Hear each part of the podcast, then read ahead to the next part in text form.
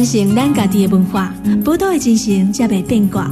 杨总理邀请你同齐创造咱的宝岛新故乡。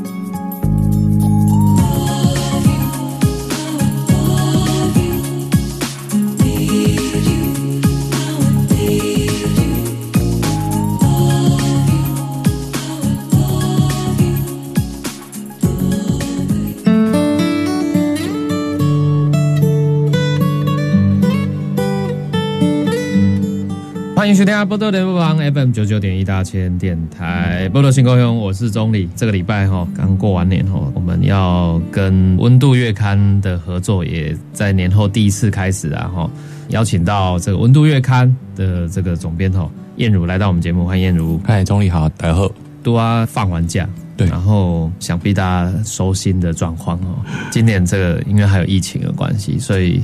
很多的群聚活动啦，也尽量就是希望说减少嘛。嗯，那不过其实过年期间网络群聚就没有限制了。对，而且我觉得因为实际群聚减少嘛，网络群聚更多了。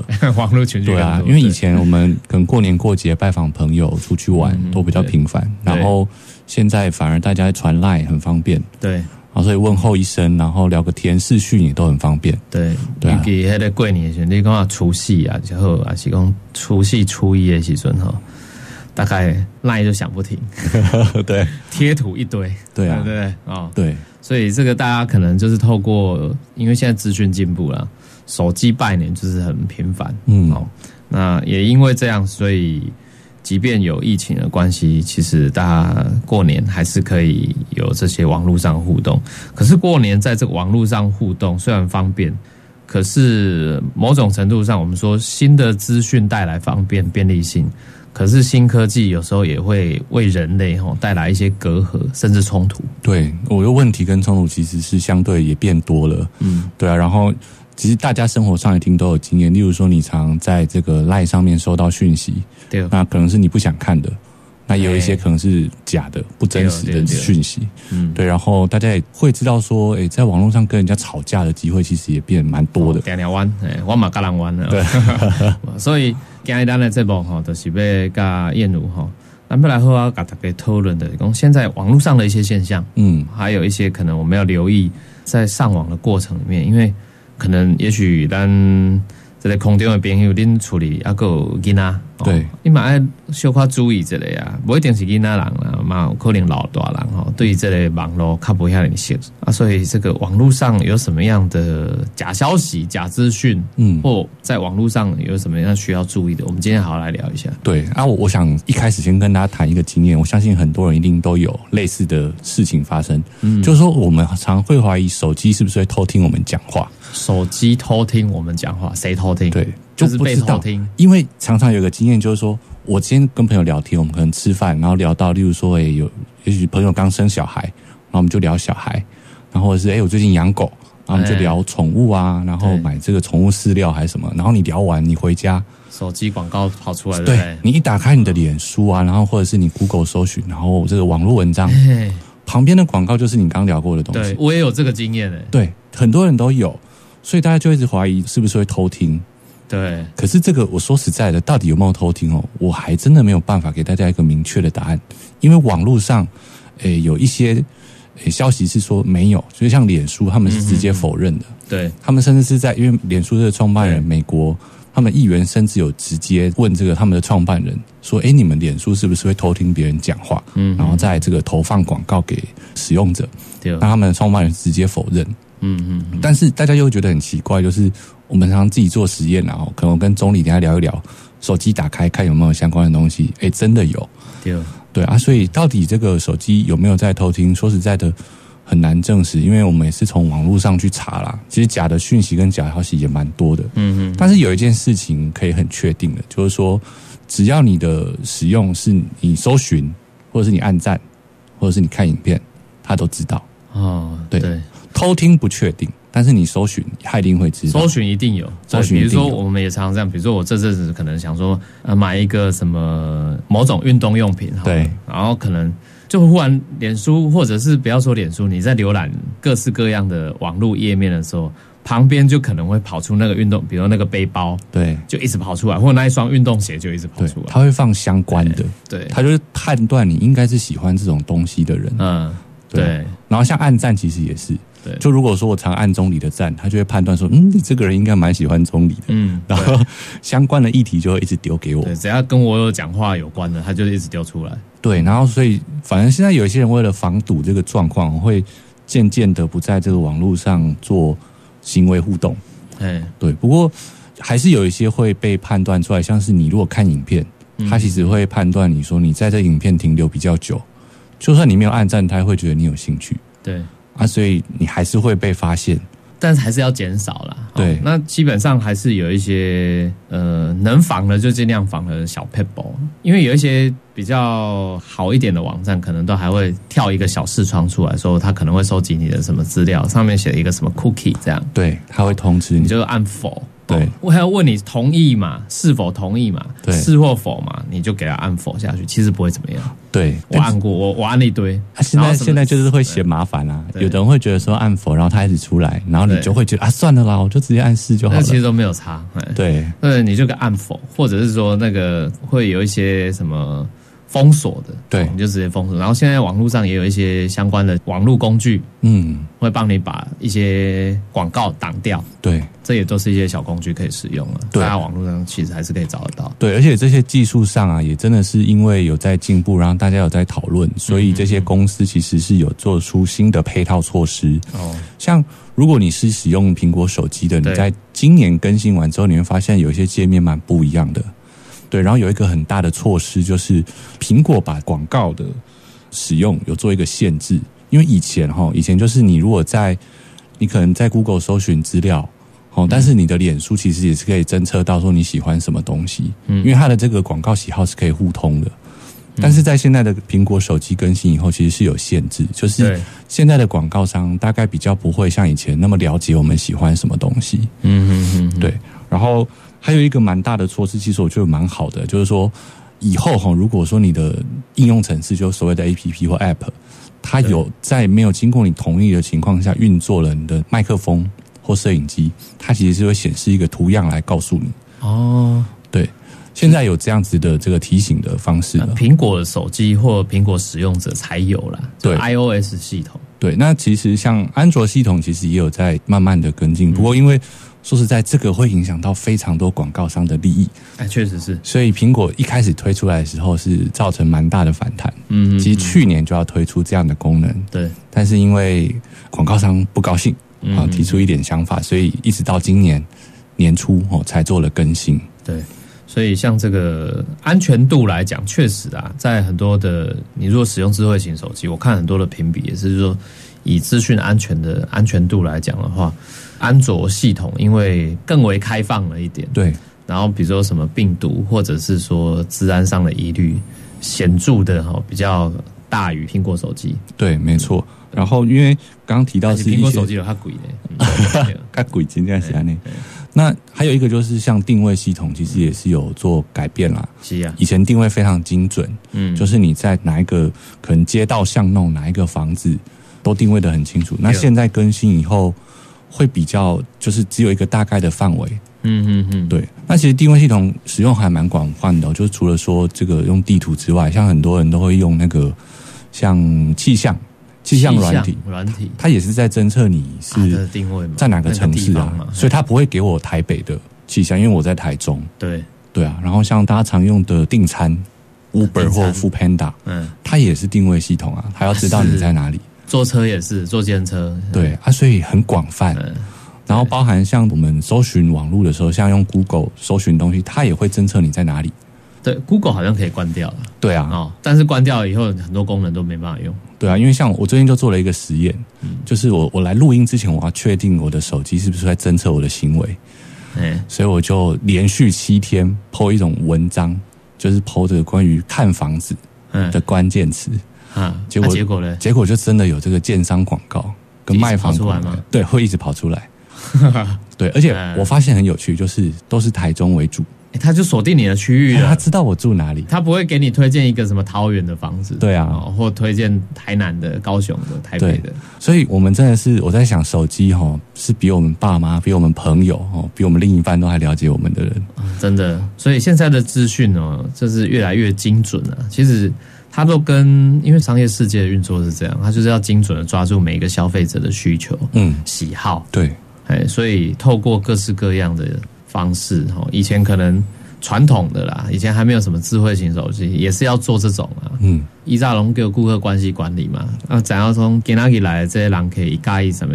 就好比说一间餐厅，他一定常客来，他知道这个常客喜欢吃什么菜，不喜欢吃什么菜。嗯，一样的道理。对啊，就他们一开始会有这样的功能，也是想要优化，就所谓的优化服务。对，他想更了解你喜欢什么。嗯，可是是某种程度，这种太过度优化的情况之下。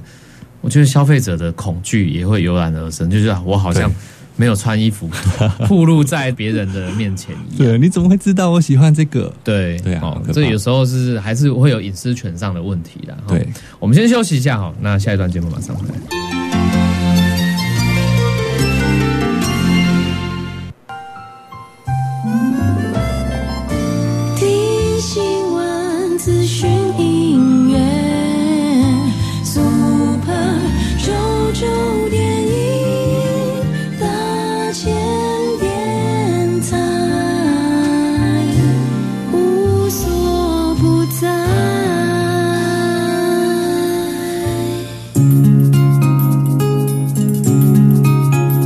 承咱家己的文化，宝岛的精神才袂变卦。杨总理邀请你同齐创作咱的宝岛新故乡。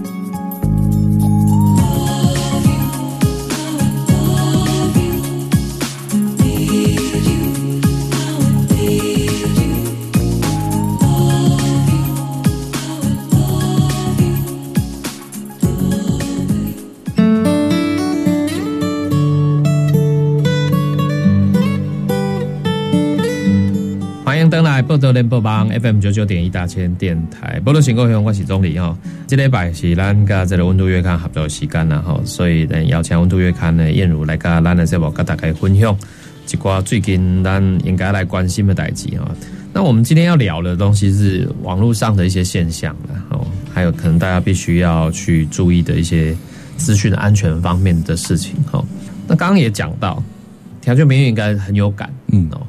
网络上搜寻什么，或者你去看了哪一条新闻以后，结果后来你就一直持续看到类似的新闻，那就表示说，网络上的不管你使用哪一个系统的手机也好，或者是作业系统，或者是网络，就是可能是 Google 那个所谓的浏览器或者是搜寻的引擎，都在收集你的喜好资料那不过收集资料这个看起来好像是因为比较像是商业行为，对。哎，现在我们来谈一下更严重的，可能会造成一些网络的攻击。对，网络攻击啊，是不是？燕如，你你好像有一些资料可以提供给我们听众朋友的。对，其实我在讲一句话，大家就会有一个印象。以前大概两年前哈，就选举比较盛行的时候，就有一句话叫做“治安问题”，哦，就是国安问题。对，但其实这句话是真的，因为从种种的这个研究都显示说，诶，其实也尤其在选举期间，嗯，然后我们透过这个网络受到国际影响的层面，其实非常非常的广。那我跟大家分享一个报告，其实也算是非常有名的，是瑞典做了一个研究，就是说他们研究一百七十九个国家，嗯啊，研究什么呢？就是他们研究说这些国家遭到外国假资讯攻击的程度，哦，哪一个国家最高？那这个台湾当然是世界之光啊，就是荣登第一名，就是我们是被这个其他国家攻击最严重的一个地方。嗯，而且这个我们不只是第一名哦，我们是遥遥领先二三名的第一名。哦，遥遥领先二三名的第一名，安内玛就恐怖，太过度了，遥遥领先就是在这种负面的。对，没有错。然后其实他会想说什么叫做遭受国外的假资讯攻击？就是说他们有做好几种不同的项目的研究。那像其中有一个就是。去调查说，国外的政府是不是有在社群媒体上投放广告，就花钱哦来攻击、影响这个国家？嗯，那其实有几个关键词啦，就是说其他国家，就这不是我们台湾人自己做的，这是其他国家做的。然后他是透过花钱的方式投放广告，对，好来做攻击。所以台湾受到最多攻击，我想大家应该这个很明显，就是说哪个国家对台湾这么有敌意啦？对啊，这个很明显啊，所以确实我们在使用脸书的时候，常常有很多这种假账号和假的这个使用者身份。其实认真去看，嗯，哎，他们很多都使用，例如说使用简体字，对对啊，留言也是，或者是就很机器人留言。对，啊，有一些很用心，你会发现说他其实是用繁体字，但是他的用词用词是中国用，这是中国大陆用语。对。对，所以这些来源大部分从哪里来，其实应该是蛮容易判断的。对，那所以其实台湾，尤其是在选举年二零二零年跟二零一八，都遭受了很多这样的攻击。嗯，对，那研究有这样子显示了，所以这个大家都知道。然后，不过我们台湾这些网络平台其实也有做出应应啦，嗯，像是很多人在用的这个 PTT，哎，PTT 也是因为说这个假账号太多了。所以他们现在已经没有办法申请新的账号。对啊，今嘛 P T 跟无落申请新账号，唔够吼。哎，少年朋友可能不会用账号 P T，大家拢用 D 卡，好吗？对啊。不过低卡就是比较生活化一点嘛，是啊，嘿啊，那其实 P T 好混换变老的，我以前觉得 P T 很 fashion 的，现在都是很流行的，或者说年轻人在用的。对，大概是二十年前到十年前是最流行的。P T 的年轻人现在也变老人了，对啊，都变成这些大叔。对，就是我本人。对，然后像其实脸书也做出一点应应办法，所以大家有没有发现，像去年？脸书不太让人家投放跟政治有关的广告，广告，嗯，对。那其实像我们青年基金会也蛮困扰的，就是我们常常办政治相关的活动，对政治议题活动，对，他就不让我们下广告。嗯哼。不过其实我们虽然觉得困扰，一方面也觉得蛮好的，就是说这个世界其实是有在做出一点阴影，嗯哼。那所以也算是多一层防护了。对对嗯对。所以像台湾因为被攻击啊，就是说来自于海外的攻击，对。然后资讯上面的攻击，资讯上的攻击，我我告诉你，如果只是攻击一般的我们所使用的那个攻击，就是比较像渗透啦，嗯，商业渗透也好，或者是政治上的渗透就更严重哦。它渗透有不同等级的严重度嘛。那当然是国外的攻击，就是来自中国的攻击，它比较像是为了要渗透，通常是统战目的。另外一种。攻击是真正的去攻击到，比如说政府机关的相关一些他们的网站，然后去盗取里面的一些相关资料，这种就更严重了。所以严重度还是会有一些差别。对，其实各种类型都有了。对，但我后来就是才发现说，这是一个庞大的产业，这并不是那种就是。部分的人员哈，或者是这种游离的势力在做，这这其实是一个产业啊，可以讲说一个行业了。对，然后而且其实也是已经算是公开的秘密了，大家都知道。嗯，所以这是所谓我们刚刚提到这种假账号哈、假资讯，其实是有人在做这样子的生意。对，然后甚至是网络上都有这个明确的报价。对，网军是一个产业，就对了。对，它其实也并不属于，例如说不属于某一个特定国家，或不属于某一个特定的政治阵营。嗯，就是有人在做这样子的生意。哦，所以常是你，呃，如果能够付钱，那其实就能够达到你的目的。嗯然后网络上可以查到这个报价单，其实我看了就觉得 哦，好惊人哦。嗯，因为来个来报告这，蛮便宜的呢，很蛮便宜。嗯，因为很多听众朋友可能都有这个经营脸书的经验，那其实经营脸书真的蛮辛苦的，哦，真的很累。对啊，可我们发一个文要想很久，对，然后怎么让触及率提高，让很多人看到，说真的，真的是不容易。不一样的，嗯。可是如果你有时候要买按赞数啊，哎，还真的还蛮容易买的。你是说直接跟脸书买吗？哎，不是跟脸书买，是跟这个我们刚刚提到这个广告商或这个网络行销公司来买。广告商或网络行销公司。对，那因为这些广告商跟行销公司，他们手上就有非常多的账号哦，所以你跟他买，你说我我要买一百个赞，那我付你，他就他们就是有一百个账号可以去使用，对，就帮你按一按这样子，所以你会看起来哇，我这个贴文有一百多个人按赞哦，好像不错，嗯哼，哎，其实是假的，都是假的，嗯，对，然后不只是按赞。包含，例如说分享啊，留言啦，或者是你这个粉砖，假设你刚成立粉砖都没人，你需要有人帮你充人气，对，哎，那其实你可能付一点钱，其实就有了，就是机器人来按了赞，对，而且这个真的不贵，对，像假设一千个赞，差不多也才一千多块台币，嗯，真的是蛮便宜，就相当于一个赞一块钱的，对啊，其实蛮便宜，好廉价，对啊，嗯，我就想说，哦，那我们自己。平常发文那么努力写成那样，到底是？对，为了要那个粉砖通常这样，因为粉砖就是需要有大家可以一直来来看，有互动，对，哦，然后提高它的触及这样子。那当然是按赞会某种程度也提高了触及了。对，当然就是说影响了做这种假的这种成效哈，当然是不好了。可是会影响大家在网络上使用的行为。对，为什么他们要这样子做？就是要制造这种这个所谓舆论风向。带风向，对啊，那其实就是像传播理论上有一个理论非常有名，叫做沉默螺旋。对，就是大部分的人哈，其实都很害怕跟别人不一样。嗯嗯嗯。然后你可能，如果你的意见跟主流的想法不一样的时候，你通常会保持沉默。对，而且久了以后呢，你就会变成跟那个主流意见一样。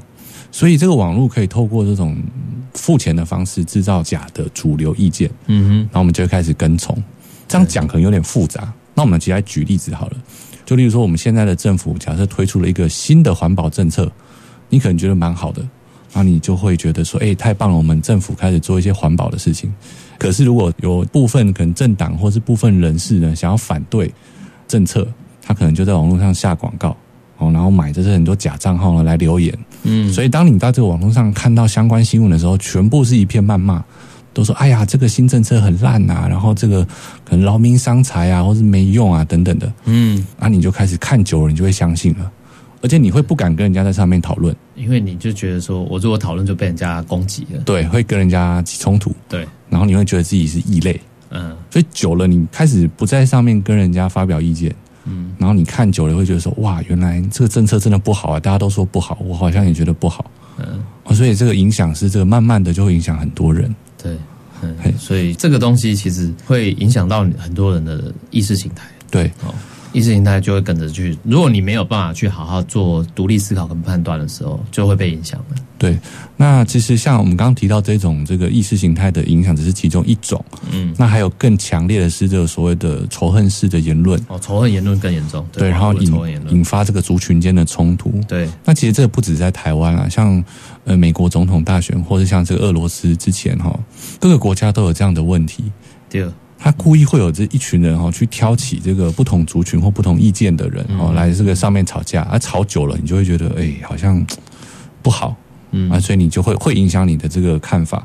那像有一些有名的事件哦，是真的是蛮值得被大家注意的。例如说，之前美国选举的时候，哦，就去年底，对，去年底的时候，有很多假账号涌进了这个我们美国在台协会的这脸书的脸书，对，然后在上面留言。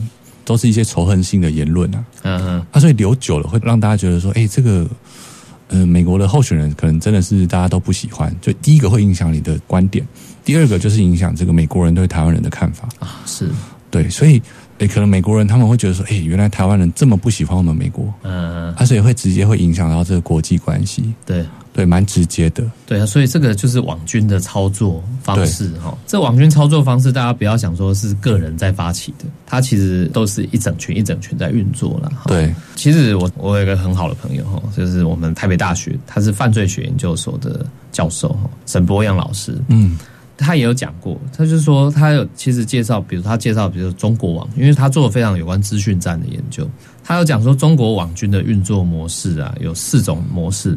叫做资本模式、地方模式、境外模式跟自产模式，看起来很学术的。简单来讲，就是说这些模式基本上就是结合具有知名度的网络网红啦，或者是政治人物，或者是一些比较本来就呃比较大的媒体啊，他们因为有话语权，就直接带动舆论、带动风向的方式，就你讲的。那他觉得比较难仿的地方，就是说，比如说那个其中一种叫地方模式。地方模式会产假消息，那假消息不一定是在所谓的脸书，嗯，而是透过赖群主，赖群主的文宣创作者，哎，就是你会看到一些贴图，有没有？那些网络上的假消息贴图，哎，贴图哈，你想说是中国的网军做的，没有，还台湾人自己做的，嗯，就地方自产自销，到底是谁做？有人做啊，比如说统促党或者什么，可能是这方面的人人士嘛，哈。那这个文宣创作了以后，就开始在赖群组还是散散散，散久了以后，你就觉得它是真的了。对，所以像你刚刚讲，包含收买脸书账号或脸书的社团，这个也是有的。对，他们就直接把整个脸书的社团用钱买下来，之前我们都有收到邀请，就是有人私讯脸书粉他说，请问你有没有要卖这个粉砖呢？对，所以你可能看了原本那个粉砖本来是挺绿的，对，就被不是蓝的买的，是红的直接买下来，你那个挺绿的粉砖都有对，哦。所以粉砖是可以卖的，或社团是可以卖，脸书上的社团这个都是可以卖，这个都是在中国网军操作的习惯的一些手法手段呢、所以我真的觉得说这些资讯战啊，哈，或这个资讯攻击啊，我们台湾人真的不能不注意，因为回到刚刚燕如跟我们讲说，全世界的排名。我们是世界第一，被攻击的第一名。对啊，所以六个咱台湾是一个的网络世界来对吼，充满了各式各样风险的一个地方了哈。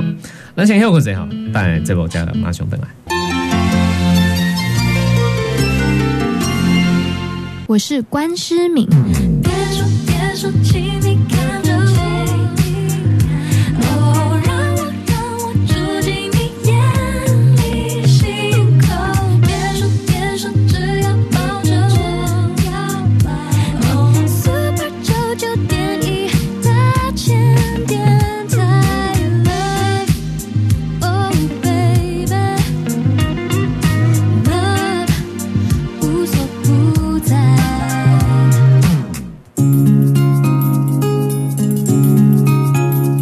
承咱家己的文化，宝岛的精神才袂变卦。杨总理邀请你同齐创作咱的宝岛新故乡。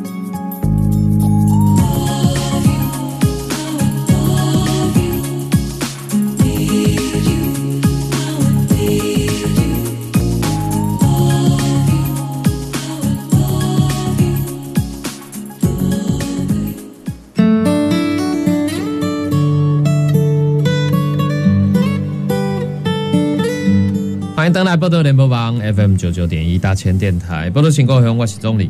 今仔日波多新故乡是跟咱这个温度月刊合作的时间，所以咱是邀请到燕如来甲咱这部。啊，今日甲咱听众朋友要来开讲的主题吼是，那因为咱过年过了吼，头老讲到迄个大概过年期间没有在实体聚会群聚的话，都跑跑到网络群聚了哈。那网络群聚就是大家可能会有时候会分享一些你看到的资讯，可是当你要分享之前，不一定那个你要先想想看，那个资讯不一定是真的。有时候你会变成助长那个假消息的帮凶。嗯，其实我们都可能生活中难免偶尔都会这样，就看到一个消息义愤填膺啊，或是说哎这个很严重，我赶快分享给我周遭亲朋好，让他们不要也从犯了一样的错还是什么，就没想到发出去的都是假的。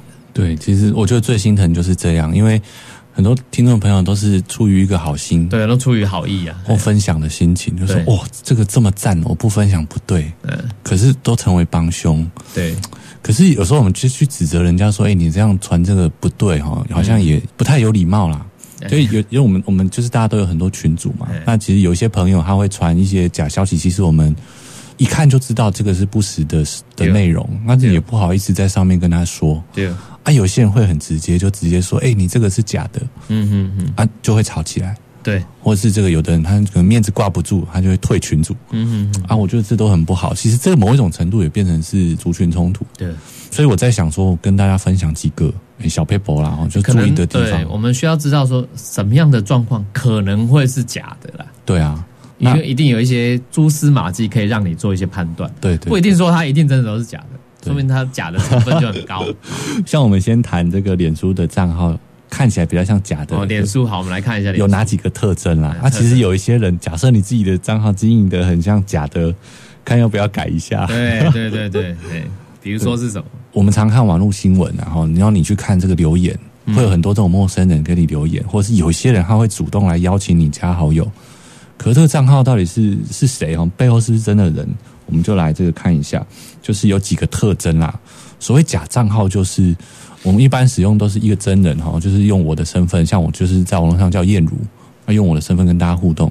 那假账号就是这个账号可能是同时由一个人经营的几十个或几百个账号，一个人来经营那么多，所以他不是真的朋友，他是假的，或甚至有一些部分是用这个机器运作，哦，他是直接用运算的方式在跟你互动。嗯哼这种假的账号有几个特征，第一个就是他的照片，照片哎，如果他的照片看起来很模糊，就解析度很低啦，嘿嘿。就是蛮有可能是假的。嗯，然后再来就是像风景照啦，然后还有、这个大头贴都放风景照。大，头贴都是风景哦，或者是这个卡通图案，好，嗯。其实这个几率就蛮高的。为什么？因为他们这个假账号通常也都是使用别人的头像。嗯哼，对，那如果你使用的照片是跟很明显，那这个账号照片的本人或者是这个照片本人的朋友发现了，就蛮容易来检举的对，啊。所以他们会使用这种模糊的照片，嗯哼，或者是说风景照对，啊。所以你只要看这个不是本人很清楚的照片，就有可能了。嗯啊，当然有一些人自己放这个一些花朵啊，当然就也没办法。但是对，当他是假账号，几率就蛮高。但是还有其他好几个可以来确定的地方，例如说工作地点或者这个学历。嗯哼通常这种假账号，他也会避免说你去查或什么，所，以他会写空白的。或假的，像大学，他可能就写什么家里蹲大学了，哦，就是给你用一个好像很触鼻的方式对，或什么社会大学，对不对？对哦然后居住地有可能都会填一些你没看过的地方，或英文，哦或可能是这个字母英文的符号，但不是英文这种嗯。看起来不知道在哪里的地方。你这样讲，我就忽然想到很多网络诈骗也是这样。对啊，哦，尤其你知道，像之前就是有那种网络诈骗，是那种国外的老外寻找外国人，吗？然后他就是外国人的脸孔，然后他就说他是什么美军的什么重要的什么将军 还是什么，然后去欺骗台湾的这些可能是这个熟女对。之类的，这个真的是网络的骗然后。就说他反正讲了一些，然后那个网络骗局到时候都会变成敛财。对，然后还有啊，女生也是啊，就是我常常会有很多那种很漂亮的那个女生嗯，的图片，然后来加你的好友，有没有？你也很高兴吗？嗯，我一点也不高兴，因为一看也知道是假的，怎么可能呢？对你是想说怎么可能嘛？那个就是完美照，对，所以认真去看他们这个里头，其实都有蛛丝马迹啦。对然后包含居住的地方也是，嗯然后你可以看他们的好友，就是说如果这个好友非常少，就例如不到二十个，就蛮有可能是假的。对，当然有一些做的比较好，他好友数非常的多，嗯。但是你可以进去看他的好友名单。假设他是一个台湾人，台湾名字，但他好友全部都是这个英文名字，嗯，诶，那其实就是这个假账号几率也蛮高的。对。他直接用串联的方式把好友加起来，但其实都不是真的人。对哦，所以还蛮好判断的啦。对，今天忽然一个俄罗斯还是阿拉伯账号来加你，你就要小心了。对，大部分都是你生活，除非有一些生活圈上面有一些共同的，对。然后你可以看他这个个人页面上的东西。对，就是浏览一下。我们一般人通常会写一些心情啊，可能抱怨老板啦，或他们可能有很多的广告嘛，大部分假账号都不会去写东西，所以都是空白的。分享文章最多。嗯对他可能分享一些网络新闻，嗯，或者是网络文章，对，多半是假的网络文，或者是这种抽奖讯息。哦抽奖讯息。对，只要它上面都是抽奖讯息或分享文章，大部分都是假账号，哦所谓的分身账号啦。哦，就是看它的页面对的一些状况，或者是有没有人留言呢？对，其实是蛮好判断的。嗯，那因为他们要做的比较真啊，所以多半都会有人留言。哦，还是会有人留言但是你要去看哦，是不是他每篇留言都是同样的人？如果都是固定的那一两个，那其实是假账号机会也蛮高的。他说就是我的朋友就是这 这两个，我生活圈就只有自己有朋友。对啊，所以哎，可能真的有人是这样子啦。嗯，啊，所以其实也算是蛮好判断的。对，脸书是一个，然后刚刚其实钟理有提到 Line 是一个蛮大的问题哦，Line 其实问题非常大。对，那因为大家都会很乐于转传啦。对，对，那其实跟大家分享一个，就是说，其实有研究去归纳分析，说假讯息哈，或者这种假的网站有几个特点。那其实最明显的一个就是会让你情绪波动很大。什么意思？情绪波动就是所谓的，例如说很生气，暴喜暴怒，然后这个义愤填膺，义愤填膺。你就觉得哎呀，怎么可以这样子不公不义啊？这是天理难容啊。对！就是你当你觉得很生气的时候，多半都是假消息或者是这个刻意操弄情绪。嗯哼，啊，所以都要再小心一点点。对，但是其实情绪不只是这个而已，有一些大家可能会比较难想象，例如说同情。你可能觉得啊、这个网络新闻的人好可怜哦，啊，我我们是不是应该来帮他？所以有很多是这种，例如说假捐款、假募款。哦也有啊，你看到好可怜。对，他会说哦，这个人很需要帮忙，或者在哪个医院等待救援，嗯。哦，你看了觉得好可怜，就大量传，但其实是假的。嗯对，啊，有一些会附上还，不小心上新闻，对，啊，有些会附链接给你，啊，所以你其实点进去可能也会有所谓的病毒或木马的问题。哦，哦，对。所以还蛮多的。然后像同情是一种，然后还有一种是例如大快人心这种情绪，快人心，感觉，例如说你看到这个可恶的人他被惩罚了，哦，会被判刑了等等的，然后你会觉得哦，太爽了，这个一定要让大家看。所以其实如果你情绪有很明显的变化，都要稍微再想一下。对，大部分都是有刻意操作的嫌疑啦。嗯嗯，对，但是因为呃，有时候不只是这个赖转传啊，就是说，当你情绪波动起来的时候，你在网络上跟大家互动，其实都是容易起冲突的。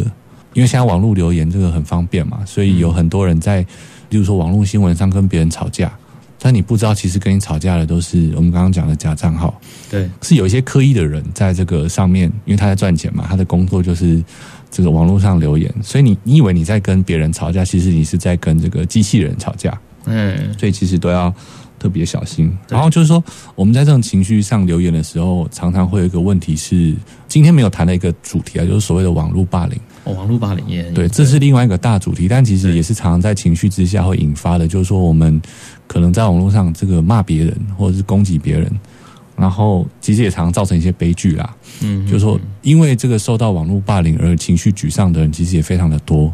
那甚至是因为被霸凌或者是被骂而去自杀轻生的人，也真的不少。嗯哦，所以大家在网络使用真的是稍微想一下哦，或者是停一下会比较好一点。对，几个要点跟大家分享。嗯，所以像这个，因为现在网络时代，资讯越来越多了。以前你可能过去传统啊，那里跨播抓，对啊，再来稍微进步一点的，听广播，然后看电视，然后现在还有网络新闻，散得更快，所以很多资讯流通越来越快速，流通越来越快速。我觉得我们现在当资讯越来越快速，我觉得反而我们应该要稍微慢一点点。对啊，慢一点点，就是说你停下脚步，哎，先审慎的思考一下，你今天看到这个东西，你要那么要不要那么快的就接受它的所有全部的内容，然后相信它是真的，嗯，还是说我们有没有可能去查证？像你刚刚讲那个 line 啊，line，我是建议大家尤其处理啊，我是大人的哈，你帮伊加一个好朋友，哦，叫美玉仪，对，哦，你帮恁处理来的老大人加一个好朋友叫美玉仪哈。啊，你啊，刚刚你你啊，有人散发一些消息连接吼，你你波啥卡点，你把那个消息连接转给那个美玉仪，哦，美玉仪会告诉你说，哎，这个可能是假的哦，对。哦，还是说，哎，这个是真验证说这个是真实的新闻啊，哦，他会帮你处理，对，美语蛮厉害的，他是一群人做的这个，算是这个辨识的机器人啊。，对，美是那个美丽的美，美丽的美，然后玉佩的玉，玉佩的玉然后这个阿姨的姨，哎美玉仪啊，哈、哎，啊，美玉是一个很好的一个长辈，会帮你来认识假新闻。对，因为它有一个有一个系统哦，它的背后会帮你判断说这个连接里头的东西是不是真的。对啦，哎，啊，其实很好，就是不过因为有些人不喜欢它，因为它太直接了。嗯就是说你在群组里头，要是你转了一个连接，他马上会跟你说：“哎、这个是假的。嗯，”然后有些人他就会面子挂不住，无要紧啦，那个你得过来补充者，就是讲，迄美玉仪是一个迄个机器人阿姨，对哦她会帮你做一些判断。对啊，所以自己加他的这个账号还不错，你可以先丢给他看看。对啊，你就加这个账号，然后丢过去给他看一下。对啊，因为南宫应该是二零一六年哈，牛津字典就是选了一个嗯年度字，叫做后真相。后真相，后真相，他说现在是一个后真相的时代，post truth 啊、哦、，post truth 就是后真相的时代。那后真相时代呢，它是怎么样去形容？基本上是说什么样是后真相时代？现在大家说意见胜于事实，立场先于是非，情感决定了你的认同，嗯，这叫后真相。所以大家先以情感取向，他不问真相是什么嘛，先用你的情感来决定你的认同是什么，而不是先看那个事实是什么。嗯，或是非是什么，你都是先用立场来决定的，我觉得这样很好笑。有时候我们因为一个事件，然后在那边生气半天，后来发现根本是假的。对啊，哇，啊你是做北辽钢的吗？对啊。而且你今嘛，比如讲 咱咱讲这个美猪美牛的代志嘛是啊，大家不想要吃，或者是想要吃，那个都没有关系。但是你要提出证据事实，比如说你现在政府还有一个猪肉仪表板，有没有？啊，每天都会告诉你现在政府进了多少进口的猪肉哦，啊，这些猪肉来自哪个国家？